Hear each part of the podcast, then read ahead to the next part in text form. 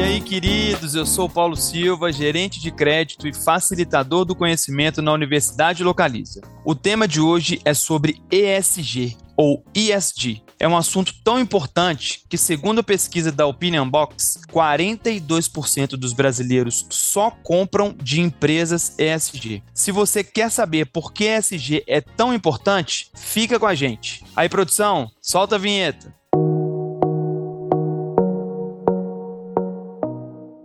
Antes de apresentar os nossos convidados, eu vou fazer a minha audiodescrição. Hoje eu estou gravando diretamente dos estúdios Localiza, aqui na nossa matriz. Eu uso óculos, estou usando hoje uma camiseta marrom e tenho algumas tatuagens pelo corpo. Chegou a hora de apresentar os nossos convidados de hoje. Eles que conhecem muito sobre ESG, que acabaram de formatar uma parceria promissora que é fruto da combinação entre Localiza e Unidas, Fernanda e Fernando. Os dois combinam no tema e no nome, viu, gente? Fernanda Cota, por favor, se apresente e nos conte uma curiosidade sobre você, para que as pessoas possam se conectar ainda mais com o nosso papo. Eu sou Fernanda Cota, eu sou uma mulher branca de cabelo curto, já vou completar meus 50 anos, entrando aí para a turma dos 50 mais. Olha! Hoje eu estou vestindo uma camisa jeans e falo diretamente da minha casa. Sou mãe do Gabriel, com quatro aninhos. E uma curiosidade, sou vegetariana e adoro cozinhar. Me arrisco aí na cozinha de vez em quando. Eu também tô nesse time de arriscar na cozinha, viu, Fernando? Gosto muito. E aí, Fernando, a bola tá com você. Beleza, Paulo, obrigado. Oi, Fernanda. Prazer estar aqui com vocês e muito bom saber que temos dois cozinheiros aí que eu vou ser a pessoa que vai desfrutar dos seus pratos. Ah, legal. E contem comigo para lavar as louças, porque na cozinha eu sou um zero à esquerda. Bom, vamos lá. Meu nome é Fernando Vilela, eu sou gerente de sustentabilidade na Localiza. Eu sou um homem cis, hétero, de estatura baixa, meu cabelo é castanho claro, liso, eu tenho olhos verdes, eu tenho uma barba prestes a fazer, eu tenho 37 anos. Estou vestindo uma camisa cinza, uma curiosidade, eu sou atleticano, sofredor, e quando o meu time perde, isso impacta no meu humor. Sensacional, cara. Adorei sua audiodescrição. Muito bom. Excelente. O nosso bate-papo será mais um que rola dentro da programação do Descubra o L, a nossa temporada do conhecimento promovida pela Universidade Localiza e em parceria com o nosso time de facilitadores do conhecimento. Toda a programação do Descubra é livre de participação e fica disponível para qualquer colaborador Localiza. Agora está disponível também para você ouvinte do canal da Universidade Localiza quando o formato for podcast. Pessoal, eu quero começar aqui com uma informação para a gente nivelar o conhecimento entre os nossos participantes. O que antes conhecíamos apenas por sustentabilidade se transformou em ESG, sigla que traduzida para o português significa ambiental, social e governança. Fernanda, qual que é o propósito do ESG? Bem, Paulo, além de muitos, eu entendo que reforça uma mudança de posicionamento do capitalismo, que deixa de olhar apenas para os seus acionistas, como era uma prática usual, e passa a priorizar os seus demais públicos de relacionamento, incluindo a sociedade e planeta contribui também, isso eu acho fundamental, para priorizar algumas temáticas que são fundamentais para garantir a perenidade das organizações e sua resiliência em cenários de constante mudança, que é o que estamos vivendo nessas últimas décadas. Aí eu posso citar como exemplo né, as boas práticas de governança, a diversidade nos conselhos e na alta liderança das organizações, as ações de combate às mudanças climáticas, entre outras. Excelente, Fernanda. Eu entendo que SD é falar de futuro sem esquecer o presente. É um caminho e não o destino. Então, acho que é muito importante que as ações ISD, ambientais, sociais e de governança, além de tudo isso, que elas possuam métricas, elas possuam metas e que você consiga mensurar a performance de cada uma dessas ações, visando gerar impacto, não só para a empresa, mas também para a sociedade e para o planeta. Boa, pessoal. Nos últimos dois anos, de acordo com o Google Trends, a busca pelo termo ESG cresceu 1.200%. Uma pesquisa recente da Berge mostrou que 95% das empresas do país têm ESG como um tema prioritário. As empresas estão mais preocupadas com o tema por pressão governamental, da sociedade ou é uma questão de conscientização em relação ao impacto que elas causam, Fernando? É um mix desses três fatores que você trouxe. É muito importante na agenda governamental, na letra G do ISD, que você atenda 100% dos requisitos legais, né, das leis que são impostas para aquela empresa. Mas também, só isso não basta. É muito importante que isso se torne genuíno para a empresa, né? E quando a gente olha para Localiza, uma empresa de 49 anos, lá atrás, na sua fundação, ela já traz conceitos ESG de sustentabilidade que hoje só tornaram atuais. Por exemplo, ela sai do padrão de você ser um proprietário do carro e traz já conceitos como uso compartilhado. Da mesma forma que naquela época ela já trazia a questão do uso consciente. Para Localiza, sustentabilidade faz parte da sua estratégia de negócio. E quando a gente olha também para a sociedade, é muito importante que a gente transceda os muros da companhia e a gente comece a endereçar quais que são as demandas daquela comunidade e que você traga eles para o jogo, né? Afinal, sustentabilidade é uma ação comunitária e global. Também enxergo que é um ciclo virtuoso existe sim um olhar mais estratégico dos mercados de capitais, por exemplo, dos próprios clientes e da sociedade para as práticas das empresas em relação a estes temas que estamos discutindo hoje. Mas também a gente percebe um enorme avanço na conscientização das companhias sobre seus impactos, potencializando aqueles positivos e implementando meios de mitigação para aqueles que se entendem negativos. Agora, também gostaria de reforçar que essas ações, como o Fernando já colocou, elas precisam estar alinhadas à estratégia e ao propósito da empresa. Por isso, a gente pode, por exemplo, falar dos temas materiais, que são os temas estratégicos da companhia, que, por exemplo, a Localiza tem os seus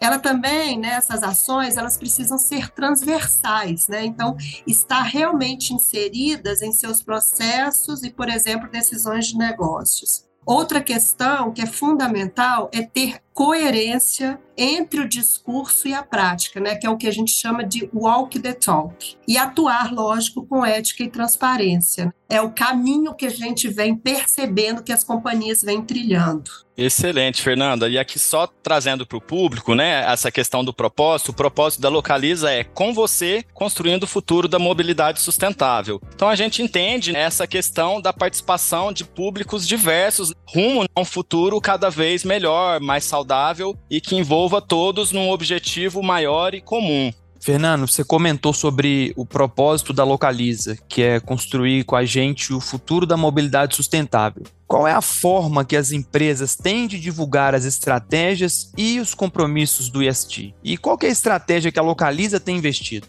Excelente pergunta, Paulo. Na Localiza, a gente reporta os nossos avanços em SD, os nossos aprendizados, através do relatório de sustentabilidade. Esse relatório, ele é feito anualmente, geralmente ele atende a alguns padrões globais, algumas metodologias, com alguns indicadores específicos e a oportunidade para que a empresa se conecte com a sociedade, no caso de empresas de capital aberto, com seus investidores, e ela possa demonstrar para o público, de uma maneira geral, como ela tem avançado nessa jornada em SD. Eu entendo também que uma boa prática nesse quesito é o diálogo aberto né, e transparente com seus públicos de relacionamento. E principalmente quando as ações de sustentabilidade traduzem, como a gente já discutiu, o propósito da companhia e estão verdadeiramente inseridas na sua estratégia, a sua atitude fala mais alto, né? Então ela se comunica por si só, através de suas práticas. Ela se torna o que a gente chama de uma empresa admirável.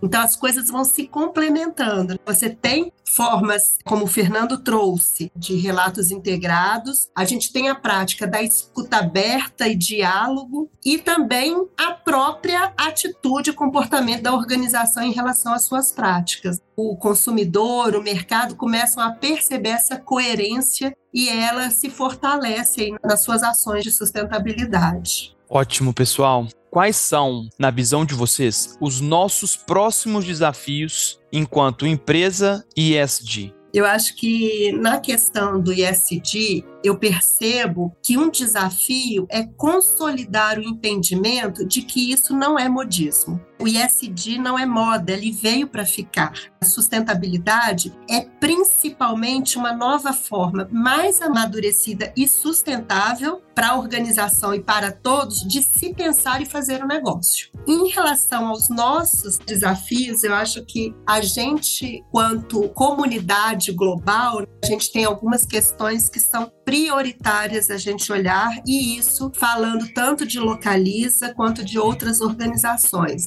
Um dos pontos e que está ligado diretamente à nossa estratégia enquanto negócio é olhar para o combate às mudanças climáticas. A gente vive hoje num negócio de carbono intensivo, por isso que a gente vem implementando práticas estruturadas nessa área. Tem uma questão também que é a diversidade, principalmente olhando para a inclusão de alguns públicos, tanto no negócio quanto na própria sociedade. E olhando aí, né, também para as nossas práticas sociais trazer alguns públicos de vulnerabilidade para o mercado de forma que eles possam exercer a sua cidadania, a sua atitude enquanto consumidor. Aí só reforçando também, a Localiza tem o seu instituto, o Instituto Localiza, que acaba de completar aí um ano com números expressivos, olhando para esse público em vulnerabilidade, principalmente os nossos jovens, e temos também aí como desafio nesse pilar consolidar as nossas práticas consolidando isso tudo dentro do seu propósito e ampliando também a participação dos nossos colaboradores em nossas ações. Excelente, Fernanda. Um desafio é realmente começar essa agenda, esse movimento ESG, com muito alinhamento com a sua liderança estratégica. Eles realmente têm que entender que aquilo vai gerar valor para a companhia. Do contrário, você vai estar nadando contra a corrente e esse movimento tende a fracassar ou não atingir a velocidade desejada. Então, esse primeiro alinhamento, ele é super importante. Um outro ponto que a gente tem visto, né, é um tema recente, mas como você mesmo disse, não é moda. Aliás, é um tema que ganhou relevância recente, mas a palavra ESG já existe há algum tempo. Mas ultimamente virou moda, muito em função da pandemia, que fez com que a sociedade como um todo revisasse seus padrões de comportamento, de consumo e exigiu que as empresas também se mudassem de forma acelerada. E com a Localiza não foi diferente, mas a gente não começou na pandemia. A sustentabilidade na Localiza já existe de longa data, como eu disse, desde a sua fundação. Em 2017, a gente conseguiu acelerar esse movimento, nos tornando signatários do Pacto Global, que é um movimento mundial feito né, por empresas, organizações, países, no sentido de serem cumpridos os Objetivos de Desenvolvimento Sustentável, que ao total são 17, e esse Objetivo de Desenvolvimento Sustentável convida as empresas para entregarem um mundo melhor lá em 2030. Então, então hoje a gente está na década da mudança. Dito isso, essa questão da moda é muito importante também você gerar valor para a sociedade, você gerar valor para o planeta, mas sem deixar de gerar lucro para os seus acionistas. Né? A gente tem visto que algumas empresas realmente mergulharam nessa questão da ESG e elas começaram a gerar valor para um ou outro componente e o próprio lucro da empresa começou a diminuir. Então é muito importante a gente ter essa responsabilidade, que é o triple bottom line da sustentabilidade. O que, que significa tudo isso? É você olhar para o social, é você olhar para o ambiental, mas é você olhar também para o econômico, financeiro. Afinal, a função social de uma empresa é gerar lucro. Mas agora, como a Fernanda disse, não só para ela, para todos os públicos interessados aí ao seu redor. E você trouxe aqui, né, Fernanda, alguns temas que a Localiza entende materiais. Você falou de emissões, você falou do nosso programa de diversidade e inclusão, você falou muito bem do, do Instituto Localiza. E aqui na Localiza, o nosso pilar mais evoluído hoje, na minha visão, é a governança. A Localiza realmente ela é referência né, no mercado quando você olha essa questão da governança e as outras letrinhas, né, ambiental e social, a gente vem dando bons passos em direção aí o que a gente se propõe a fazer. Trago aqui também a questão da água. Hoje a Localiza tem mais de 500 mil carros na frota e a gente faz a higienização desses carros com alguma frequência. Então nós somos responsáveis também por garantir que esse bem se torne disponível transferível também para outras gerações. E como que a gente faz isso? Né? Através de trabalho de educação ambiental, onde a gente conscientiza os nossos colaboradores a consumirem menos águas, mas o mais importante é que a gente tem uma ação chamada higienização a seco onde a gente sai de uma lavagem convencional que consome 30 litros de água para algo em torno de 400 ml. Então, só nessa mudança a gente já consegue entregar os nossos carros numa condição perfeita para os nossos clientes e ao mesmo tempo preservando aí essa matéria-prima tão importante. Uma outra frente também que a Localiza vem avançando é na questão da geração e no consumo de energia limpa e renovável. A Localiza conta hoje com três fazendas solares e além disso, em alguns telhados de agências, a gente também tem placas solares. Com isso, a gente consegue hoje já consumir 40% de todo o consumo da plataforma vindo de fontes limpas e renováveis. Uma outra frente também que é muito importante é a geração de resíduos tanto resíduos produzidos nos nossos escritórios corporativos, quanto nas nossas agências e também nas nossas oficinas, centros de manutenção e centro de desativação. E a gente tem aqui uma ambição de enviar cada vez menos resíduos para aterro sanitário, até que um dia a gente consiga ser uma empresa aterro zero, que esse resíduo deixe de ir para um local inadequado, que esses prestadores de serviço que eles também atendam toda essa legislação. Um último ponto aqui também que eu trago é a questão do trânsito seguro seguro. Uma vez que a gente tem 500 mil carros, a gente tem uma responsabilidade muito grande para que os nossos clientes e os nossos mais de 16 mil colaboradores também né, estejam nas ruas aí com a educação necessária para que o trânsito seja seguro. Então hoje a gente promove através do programa Verde Vida atividades de conscientização para colaboradores e clientes visando redução de acidentes, redução de multas e também redução de emissões atmosféricas. Eu acho que com isso a gente fecha aqui a nossa materialidade, né? E a gente passou por todos esses temas que a Localiza entende que são importantes para ela continuar avançando na sustentabilidade nos próximos anos. Sensacional, pessoal. Eu estou impressionado com a complexidade e a representatividade que esse tema tem com todas essas informações que vocês trouxeram. E realmente não é moda. Dentro do portal do Pacto Global, a PwC levantou um relatório que ela identificou que 77% dos investidores institucionais planejam parar de comprar de empresas que não são ESG nos próximos anos. Então, realmente, quem não se adequar está fadado ao fracasso. É como o Fernando colocou antes, né, Paulo? Isso se trata de legado qual que é o legado que nós queremos deixar para as futuras gerações. Olhar as necessidades dessa geração que está aí sem comprometer a possibilidade das outras gerações que estão vindo também de poder ter uma vida saudável, de ter uma vida próspera. Cada companhia tem sua responsabilidade nesse contexto também. Boa, Fernanda. Bom, pessoal, queria que vocês pudessem deixar algumas dicas práticas para que nós, enquanto colaboradores e cidadãos, possamos contribuir no tema do ESG. Vamos lá. A primeira dica é que sustentabilidade não é um dever da área de sustentabilidade. Não é um dever só do Instituto Localiza. É um dever dos mais de 16 mil colaboradores. Isso funciona super bem aqui. Os temas são transversais são descentralizados e cada área assume a sua responsabilidade nessa missão. Então é muito importante isso, né? Essa questão comunitária, global, pensar globalmente e agir localmente. Enquanto cidadãos, é muito importante que a gente comece realmente a, a pôr em prática algumas restrições, se a gente quer um mundo melhor. Então, eu vou consumir de uma empresa que degrada o meio ambiente ou eu vou consumir de uma empresa que preserva o meio ambiente? Eu vou comprar esse produto que tem muita embalagem ou eu vou comprar esse produto que não gera resíduo? Então, essas provocações do ponto de vista de consumo, elas são muito importantes para que a gente, enquanto cidadão, também promova essa consciência ambiental. É isso, eu ia justamente reforçar. No dia a dia são atitudes simples, né, gente? Assim, é o que eu costumo falar de consumo consciente. Adquirir produtos de empresas comprometidas com a causa. Isso é um primeiro passo comprar menos por impulso, que hoje a gente está numa sociedade do consumismo, né? Isso é complicado. É, então assim, a gente precisa repensar as nossas práticas de consumo desde